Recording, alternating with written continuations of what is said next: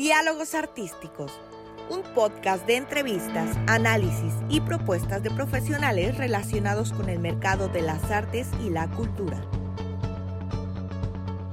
Dedicado a todos los emprendedores culturales que deseen promover proyectos dirigidos a generar en la sociedad la adquisición, la práctica y apreciación de las artes y la cultura. Los dejo con Daniel Osuna. Comenzamos. Hola amigos artísticos, los saluda Daniel Osuna y les doy la más cordial bienvenida a nuestro podcast número 10 de Diálogos Artísticos. Como ustedes saben, Diálogos Artísticos es un podcast de entrevistas, análisis y propuestas de los profesionales relacionados con el mercado de las artes y la cultura. En esta ocasión estaremos dialogando con el señor Luis Escalante acerca del tema presente y futuro de las industrias creativas en México. El señor Luis Escalante es líder del proyecto de economía creativa del Consejo para la Cultura y las Artes de Nuevo León y director de la Escuela Adolfo Prieto del mismo organismo. Luis, muchísimas gracias por aceptar nuestra invitación a este podcast número 10 de Diálogos Artísticos. Eh, al contrario, Daniel, muchísimas gracias por el espacio, gracias por esta charla, siempre es, eh, son buenos los espacios para, para, reflexionar en torno a temas como este, tan apasionantes como el tema de las economías creativas. Así es. Eh, te voy a pedir un momentito, daré una breve semblanza tuya a nuestro auditorio para que te conozcan un poco más. El señor Luis Escalante, como dije anteriormente, es líder del proyecto de economía creativa del Consejo para la Cultura y las Artes de Nuevo León y director de la Escuela Adolfo Prieto del mismo organismo. Él es licenciado en Ciencias de la Comunicación por la Universidad Autónoma de Nuevo León y realizó la carrera de arte dramático en Argos Casa Azul en la Ciudad de México. En el 2019 impulsa el primer programa de colaboración entre Conarte y la Secretaría de Economía y Trabajo del Estado de Nuevo León, que busca profesionalizar a creadores del ecosistema creativo del Estado. Él es gestor cultural y director del reconocimiento Crear Valor, cuyo objetivo es impulsar y promover la participación ciudadana para impactar de manera positiva en la ciudadanía. Ha producido varios proyectos musicales con los que ha obtenido premios como EPRO Música del Instituto Nacional de Bellas Artes y México en Escena del Fondo Nacional para la Cultura y las Artes. ¿Estás de acuerdo con todo lo que acabo de decir, Luis? Todo. Perfecto. Muchísimas gracias, Luis. Y pues entraremos en el tema. Eh, ilústranos un poquito a ver cuál es el presente y futuro de las industrias creativas en México y me permitiré hacerte la primera pregunta, primero para empezar con un antecedente y para que nuestro público se ubique un poquito qué es la industria creativa y qué empresas la componen, Luis. Muchas gracias, eh, Daniel. Pues mira, eh, este término de economía creativa eh, en los últimos años ha tomado bastante relevancia en muchas partes del mundo. Es un término que engloba una serie de actividades culturales, artísticas, pero también aquellas relacionadas con la creatividad, como por ejemplo sectores como la arquitectura, el diseño de modas, el diseño industrial, el diseño gráfico y por supuesto toda la parte de, las, de las, bellas artes, ¿no? las artes visuales, las artes escénicas, etcétera, etcétera, patrimonio cultural, etcétera. Y es estratégica y ha tomado mucho, mucha fuerza en el, en el mundo porque eh, significa un, sector que impacta positivamente en la parte económica de las sociedades. Para que nos demos una idea, eh, la economía creativa aporta alrededor del 3% del PIB mundial.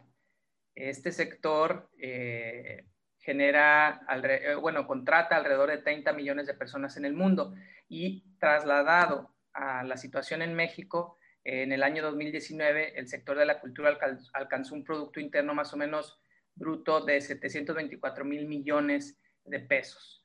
Eh, esto trasladado al porcentaje al PIB es alrededor del 3.1% y en Nuevo León eh, aporta alrededor del 1.62% eh, a nivel estado. Entonces, es importante, es estratégico, porque además de su valor, eh, del valor que tiene por, el, por, por referirse a la parte de las artes y de la cultura, tiene un valor económico importante. ¿Cómo impacta o qué actividades específicas desarrolla, en, vamos a, a centrarnos en el Estado, eh, con arte u otras instituciones paralelas a Conarte? ¿Qué, qué, ¿Qué actividades, se, o sea, es decir, qué actividades atendemos? Sí, en, en, apoyo al desarrollo de las industrias creativas. La verdad es que nos, nos enfocamos a esta parte de, de a, por ejemplo, artes visuales, pintura, gráfica, escultura, toda la parte de artes visuales, la parte de artes escénicas como teatro, danza, performance, ópera, orquestas, eh, toda la parte, digamos, de cuestiones editoriales, de la industria editorial, libros, literatura, etcétera.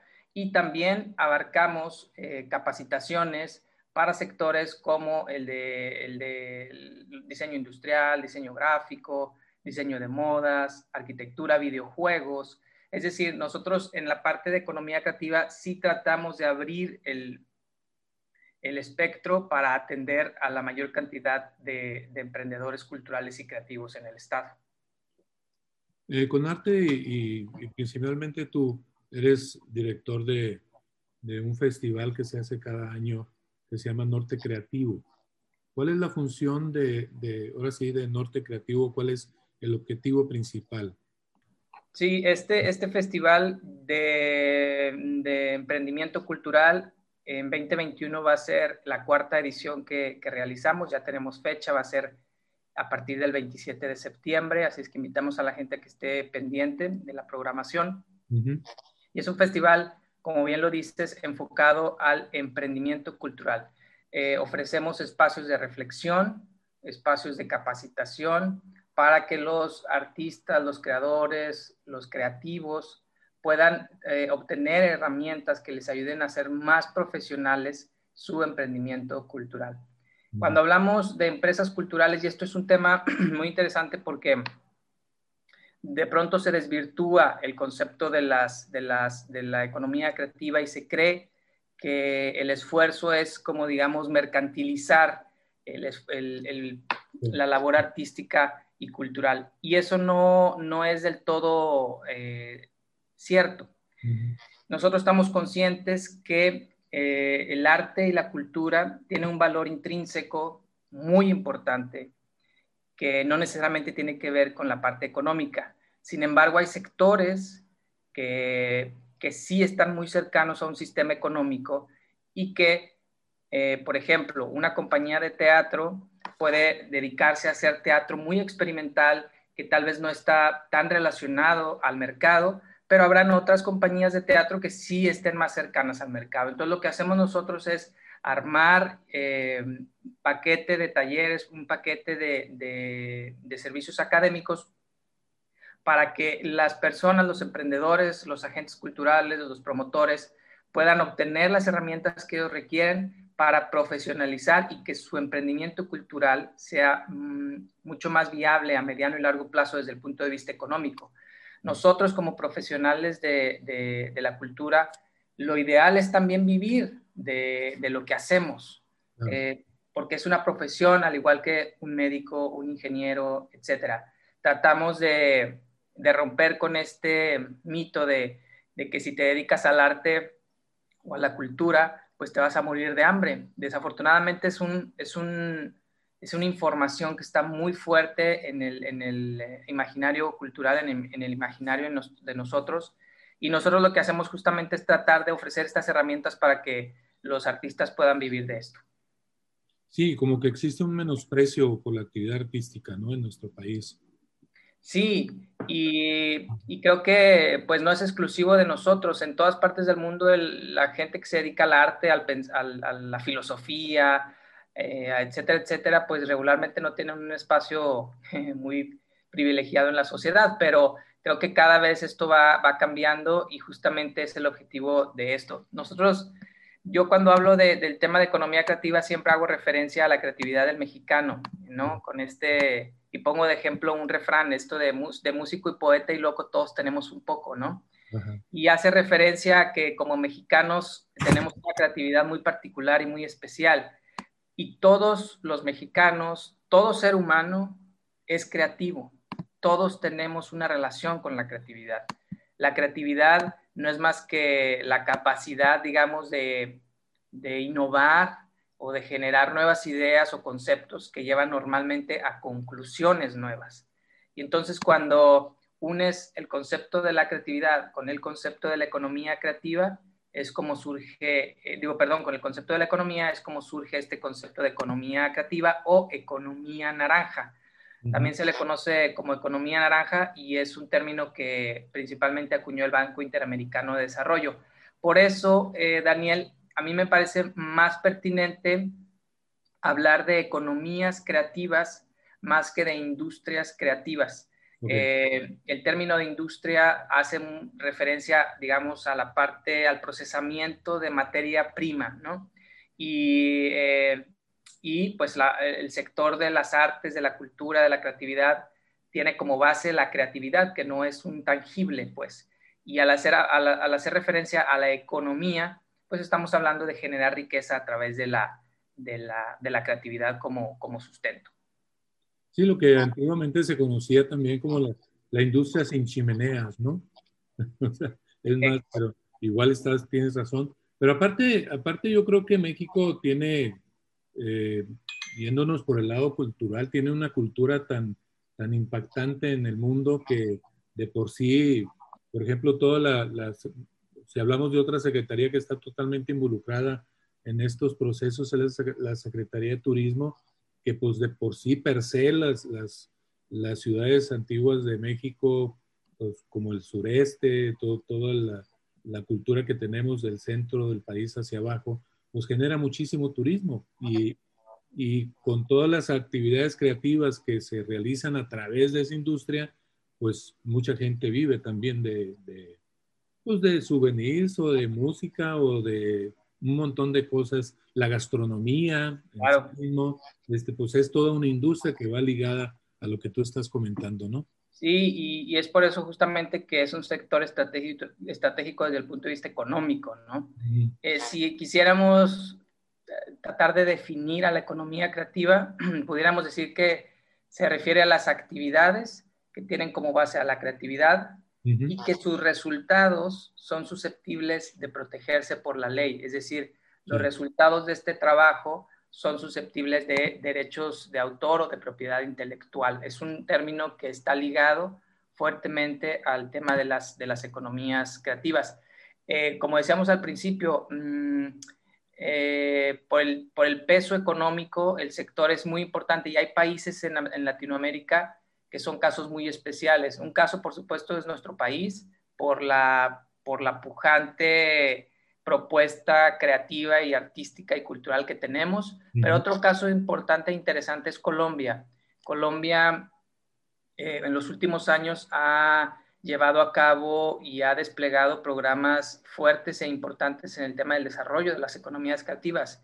El presidente Iván Duque trabajó mucho tiempo en el Banco Interamericano de Desarrollo eh, y, ahora se convirtió en presidente de, Colombia y lanzó una estrategia, una estrategia bastante agresiva, se llama Colombia eh, Crea 2030 y es un plan nacional para el desarrollo de las, de las industrias creativas.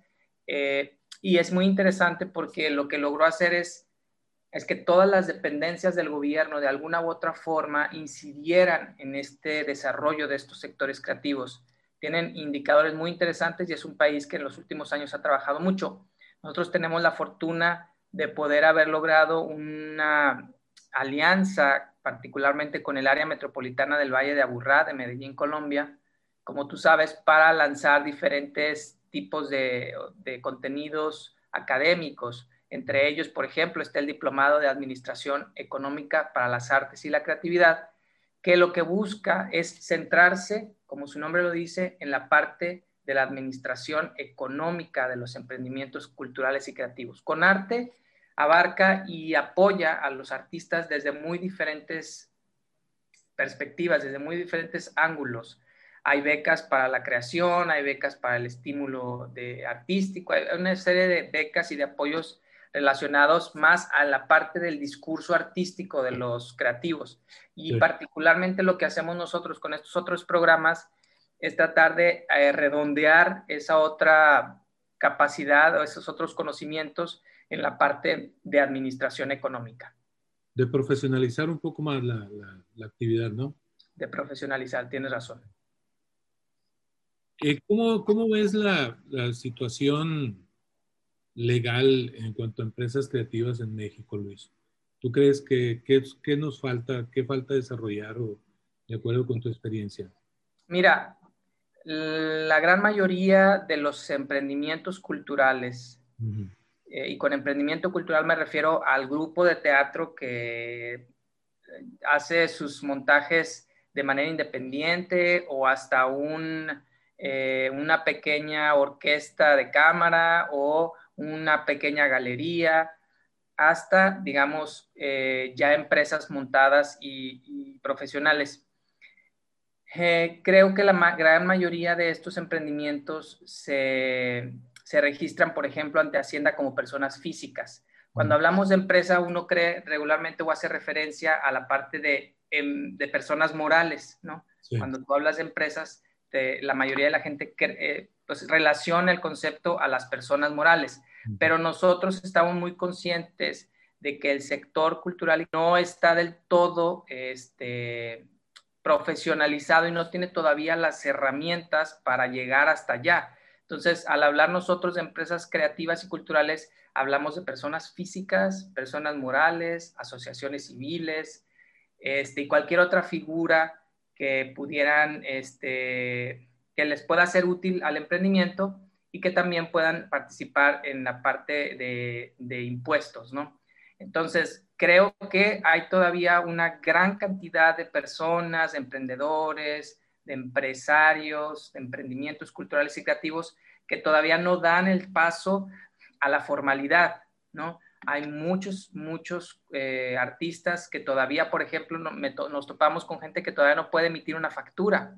Sí. Y entonces ese, ese sector es un sector muy amplio y creo que es el, el, mayoritario en, este, en esta parte. Entonces, estos esfuerzos van enfocados a que efectivamente estas personas, los emprendedores, pierdan ese miedo y traten de empezar a formalizarse.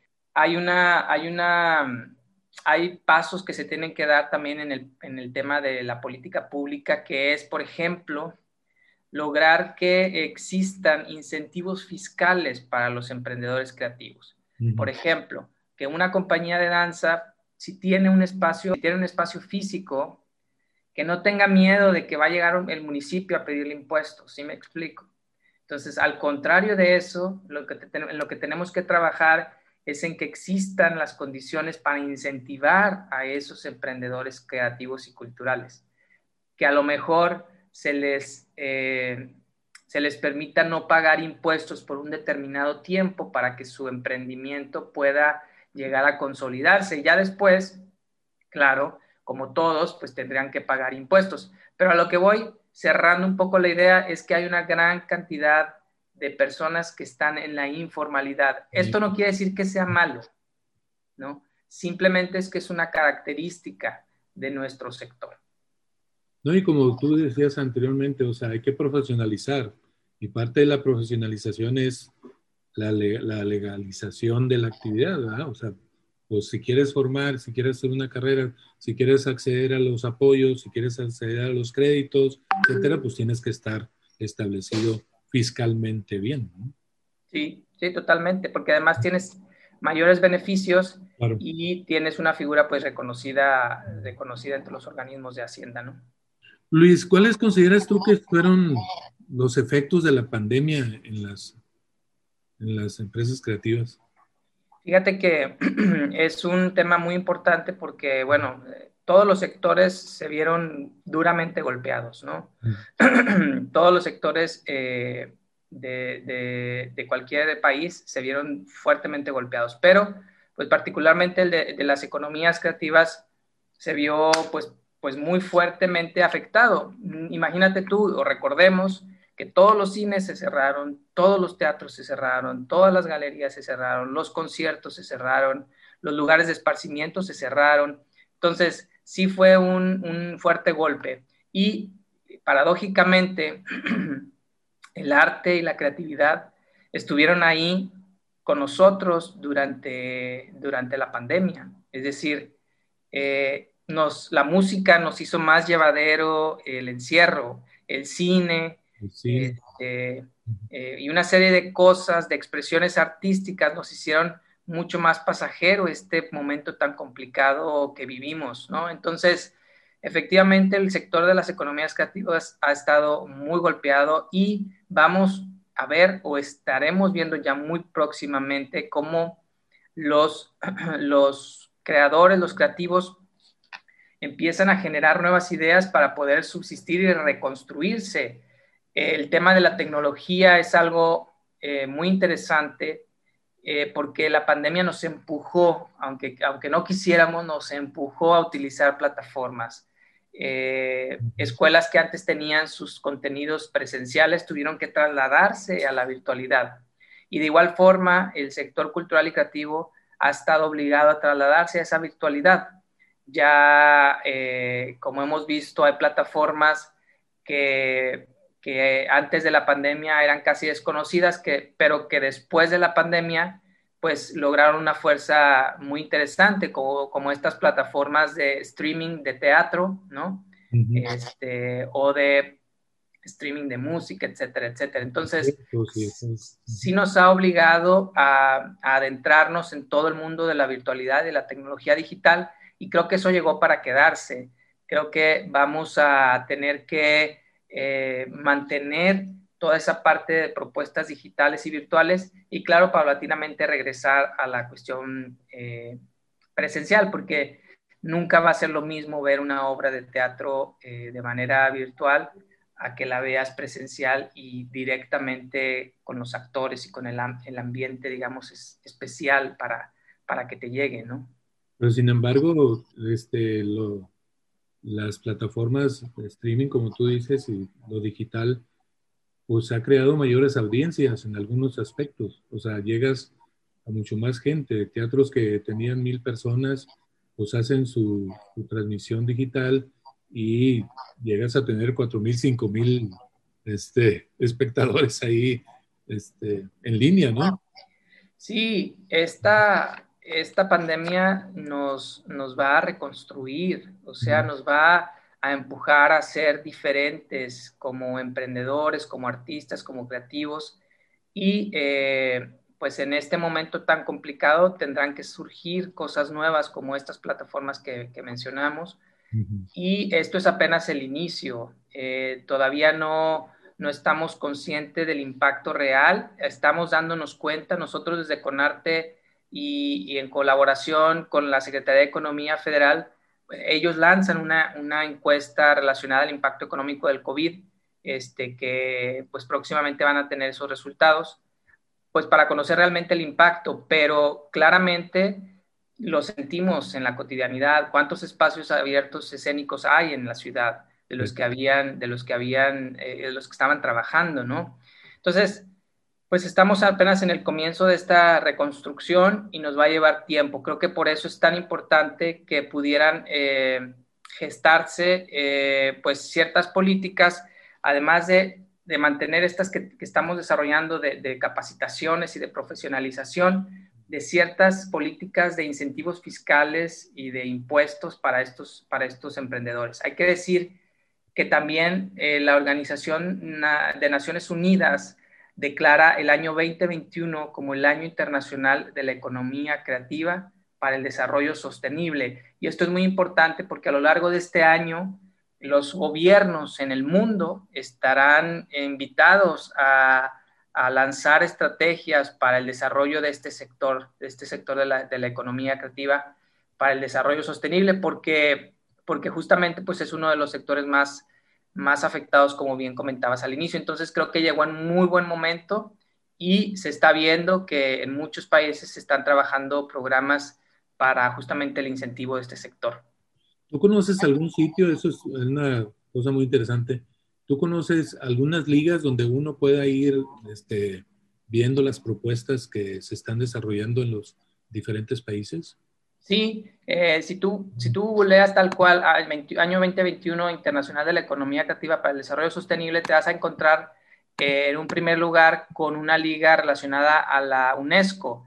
Y ahí te habla de cifras, eh, millones de personas en el mundo, etcétera, etcétera. Y de, de, hecho habla, por ejemplo, que en marzo se hizo una cumbre cultural este, en Asia, luego viene, eh, vino en mayo una conferencia mundial sobre economía creativa liderada por Indonesia, eh, también se hizo en mayo un, un foro o un Día Mundial de la, de la Diversidad Cultural para el Desarrollo Sostenible.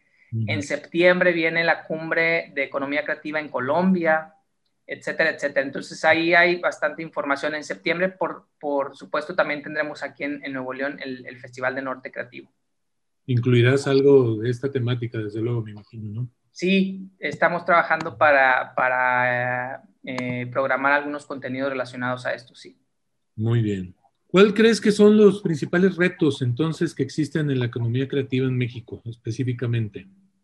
Yo creo que es, uno, eh, la profesionalización por parte de los artistas, que nos quitemos también, eh, y con todo respeto lo digo, que nos quitemos esta idea de que si yo invierto en la capacitación relacionada económica, modelos de negocio, etcétera, estoy haciendo a un lado el discurso artístico. Entonces, quitémonos esa idea eh, y tratemos de, de, tomar las herramientas tanto de la parte que pueda fortalecer mi discurso artístico, pero también la parte que nos pueda fortalecer como emprendimiento, como empresa, porque esta visión no ayuda a que los emprendimientos culturales puedan subsistir a mediano y largo plazo. Muchas veces los artistas, no digo que todos, es importante decirlo, pero algunos se quedan con la con este discurso de que su propuesta artística, eh, si no la va a ver la gente, pues es que no la, no la entendieron, ¿no? Y no se preocupan por conectarse con los públicos. Y el conectarse con los públicos es algo elemental para que, eh, para cultural y artístico permanezca en el futuro. No podemos hacer arte, yo soy de esa idea, no podemos hacer arte sin importar, eh, sin que nos importe nuestro, nuestro público final, nuestro usuario final o ese último, esa última persona que va a estar en, en, contacto con nuestro producto artístico. Entonces, yo creo que una parte importante es la profesionalización, la capacitación. Otra parte que me parece eh, primordial es el esfuerzo por parte del, del Estado de generar información estadística de los sectores.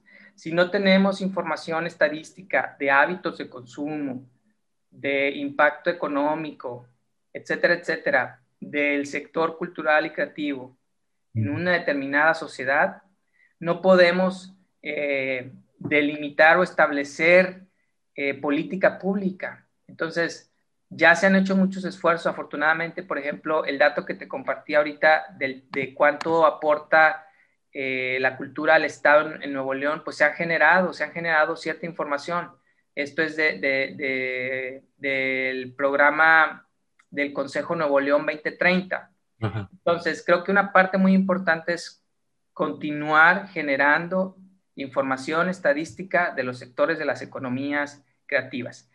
Y hay otras estrategias importantes que, que, me parece que son interesantes. Una, por ejemplo, es el incentivo al, al consumo. En muchas partes del mundo existen los vouchers culturales, que es una tarjeta que se le entrega a personas de la tercera edad o a jóvenes que viven en cierta marginación o a etcétera, etcétera, para que consuman cultura. De esa forma estás incentivando el consumo de la cultura como Estado. Claro, además de, las otras acciones que pudieras, se pudiera implementar para que el propio ecosistema creativo funcione, pero sí como una herramienta de política pública del Estado, la generación o el, el incentivo del consumo a la cultura. Es como un pase para que puedas acceder a todos los espacios, ¿no? Así es. Y una tercera, que esa es la que, digo, perdón, una cuarta, que esa es la que pues ya prácticamente se tiene muy bien cubierta, es el incentivo a la creación, es decir, las convocatorias, el recurso que va directamente a incentivar la creación artística. Pues eso los organismos eh, lo, hacen, lo hacen muy bien. En Conarte se ha trabajado eh, mucho por la, por la transparencia de las convocatorias. Ya no hay recursos que se entregan directamente a nadie. Todo es a través de convocatorias, pues para hacerlo mucho más este, transparente y más equitativo. Entonces, ese último eslabón me parece que es una, es una política muy importante que se debe mantener. Yo creo también otra actividad que de seguro la han realizado ustedes en Conarte, porque me consta, este, es la generación de nuevos públicos. Creo que, que esa, mucho de, de, la falta de conexión que hablabas ahorita entre el artista y el espectador o el público, pues muchas veces es por desconocimiento también o falta de conocimiento del público por involucrarse más en temas culturales, ¿no? Y en el mensaje. Tienes, toda la razón. Eh, no podemos, eh, como dices, no podemos olvidarnos de los públicos. Es muy importante. Nosotros lanzamos en 2014 el proyecto de la Escuela de Espectadores, que tiene como objetivo, tiene como, digamos, objetivo, dos objetivos. Uno es el acercar a la gente que nunca ha tenido contacto con una expresión artística, porque hay gente que nunca ha ido a un teatro, hay gente que nunca ha ido a una exposición de un museo. Ese es el primero. A la gente que no ha tenido ese, primer contacto, lograr que lo tenga. Y un segundo objetivo es que la gente que sí es asidua, que, esa, eh, que, a esa gente que sí va eh, regularmente a algún contenido artístico, tengan herramientas que le permitan discernir de una mejor forma el hecho artístico, que les dé herramientas para que tengan una mejor crítica. No queremos convertirlos en críticos de arte, pero sí darles mayores herramientas para que no aplaudan todo, Daniel.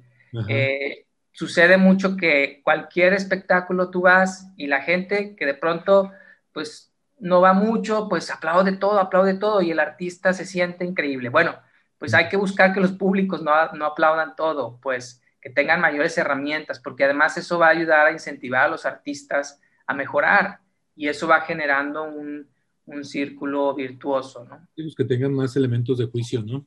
Así es. Oye, Luis, este, vamos a pues, hacer una última pregunta adicional a lo que quieras agregar. Eh, ¿Cuáles serían, en tu opinión, los consejos o tres consejos o, recomendaciones que darías tú a un emprendedor cultural que quiere iniciar su, emprendimiento? Los tres básicos, así como estabas comentando ahorita.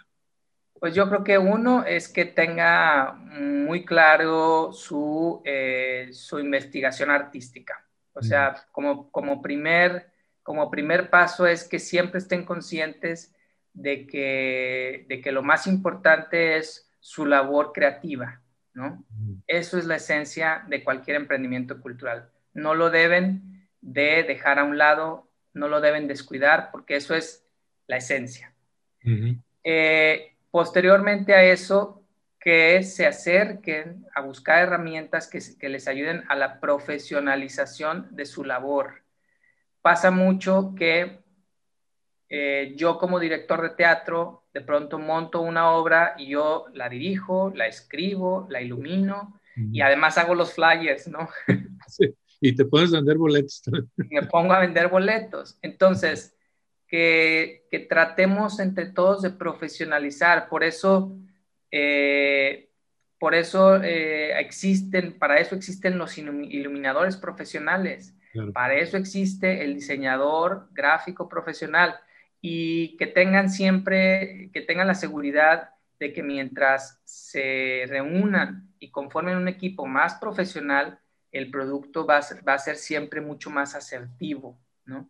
Entonces, creo que esa otra parte sería la profesionalización. Y em, eh, la formalidad ante Hacienda. Eh, creo que eso les da beneficios sí puede ser que alguien diga, no, es que no me alcanza para pagar impuestos, etcétera, pero ese es un discurso que, que tiene su doble, su doble vista, digamos, ¿no? Su doble filo. porque a la hora también de que estás pagando impuestos, tienes mayor posibilidad de que te contraten más personas. Porque si no tienes factura, la Secretaría de Cultura del municipio no te va a poder contratar. El Consejo para la Cultura de las Artes no te va a poder contratar. Una empresa privada no te va a poder contratar. Entonces, eh, entonces estás dejando ir más trabajo, si me explico? Entonces yo creo que ese sería el tercer consejo. Traten de acercarse, de evaluar cuál es la figura fiscal que más les convenga, porque eso también es importante. este, que se acerquen con algún experto este, para que les orienten sobre cuál es la figura fiscal que les, que les, que les va mejor y eh, comentarles que siempre hay algún contador que es muy económico y te cuesta muy barato eh, mensualmente, que te lleva toda tu papelería y que no le tengan miedo a esa parte. Fíjate, se me fue una pregunta antes de, preguntarte esto. Es, yo creo que uno de las de los aprendizajes en todos sentidos se dan desde la niñez, ¿no?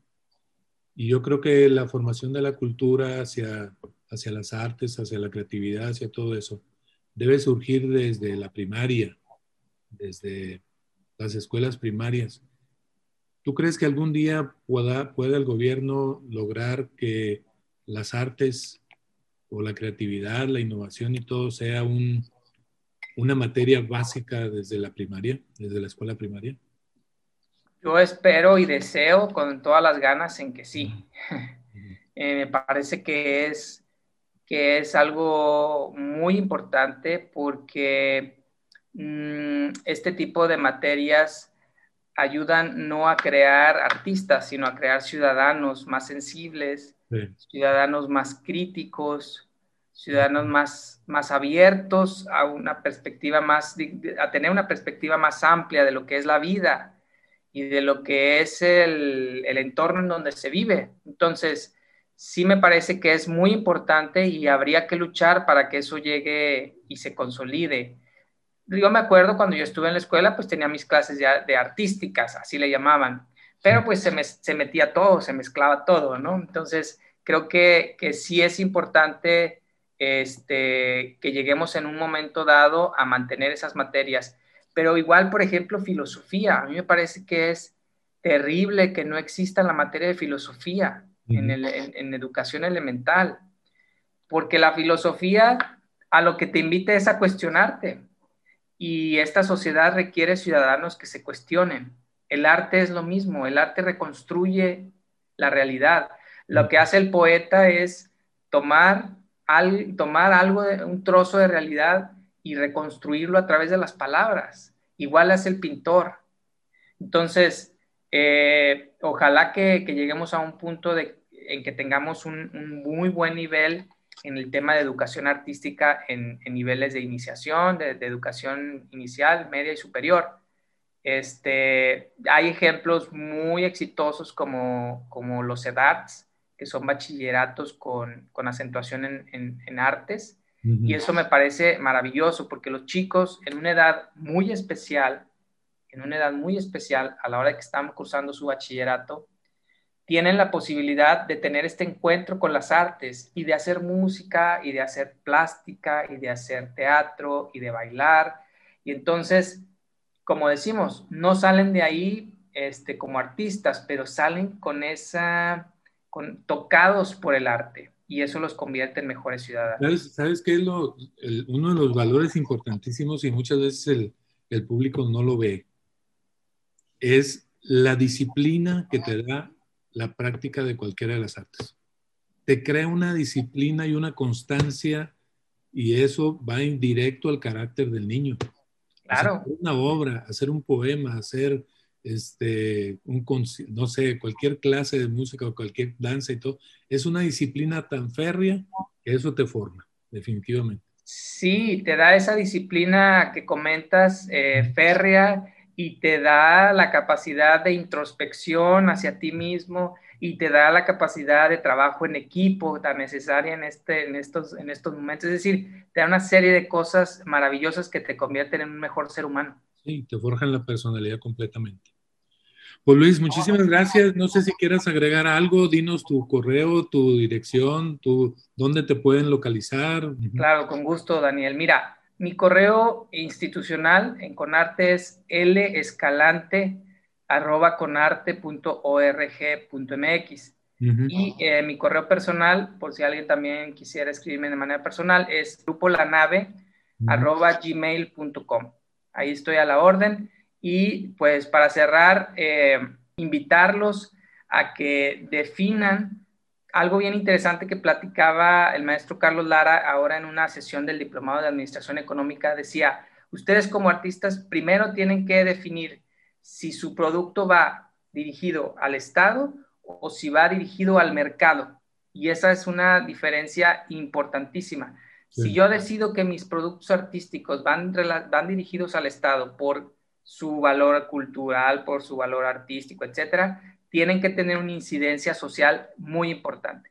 Si van al mercado, entonces se rigen por otro lado. Entonces yo los invitaría a que hicieran ese, ese primer análisis de hacia quién están, para quién están haciendo su producto artístico, su arte, su creatividad, y después, con base en eso, tomar ciertas decisiones para que se consolide su proyecto a mediano y largo plazo. Pues Luis, muchísimas gracias por tu aceptación a la invitación al podcast y pues seguimos en contacto. Al contrario, muchísimas gracias eh, y felicidades por el esfuerzo, Daniel. A ti. Eh, y para nuestro público, pues eh, les agradecemos la atención a este podcast número 10 y nos vemos en la próxima edición. Y pueden consultar nuestras redes sociales en Artísticos MX, tanto en YouTube, Instagram y Facebook. Muchísimas gracias y nos vemos en el próximo podcast. Gracias por acompañarnos en este diálogo artístico. Te dejamos nuestras redes sociales arroba artísticosmx en Facebook, Instagram y YouTube. Nos escuchamos en el siguiente episodio. Hasta luego.